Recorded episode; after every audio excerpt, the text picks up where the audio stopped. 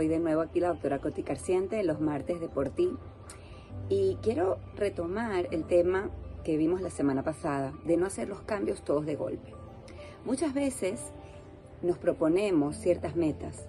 Queremos comer menos dulces, queremos tener menos frituras en la casa, queremos fijar un momento de ejercicio físico, queremos tomarnos un tiempo de relajación para liberar el estrés y todas las tensiones que nos agobian durante la semana. El problema es que muchas veces no logramos lo que queremos.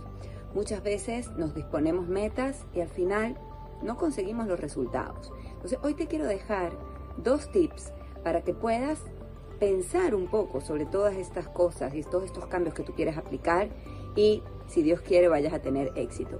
El primero es revisa tus metas.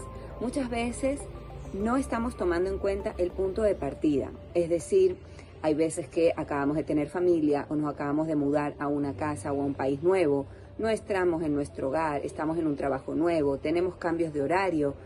En, en los países donde todavía estamos afectados por la pandemia, un día los niños tienen colegio, otro día no, un día se trabaja en la oficina, otro día en la casa. Todos estos cambios generan que nosotros no podamos afincar de forma apropiada los cambios que queremos lograr. Y si nos ponemos metas demasiado elevadas, estamos sometiéndonos a una situación que no va a ser posible aprender. Entonces, lo primero es revisa tus metas. ¿Cuál es tu punto de partida y qué es lo que quieres lograr?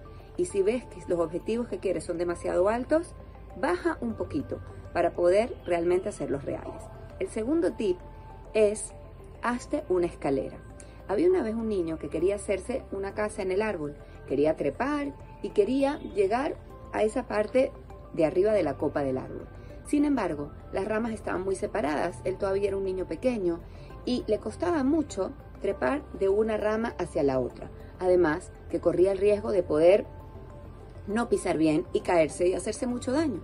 Un señor que pasaba por allí le dijo, ¿por qué intentas saltar de una rama a la otra con una distancia tan grande?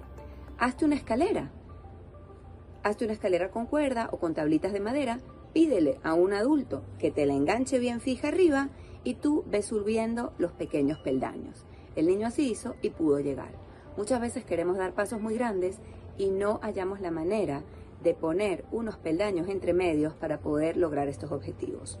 Entonces, estos son mis dos consejos para esta semana.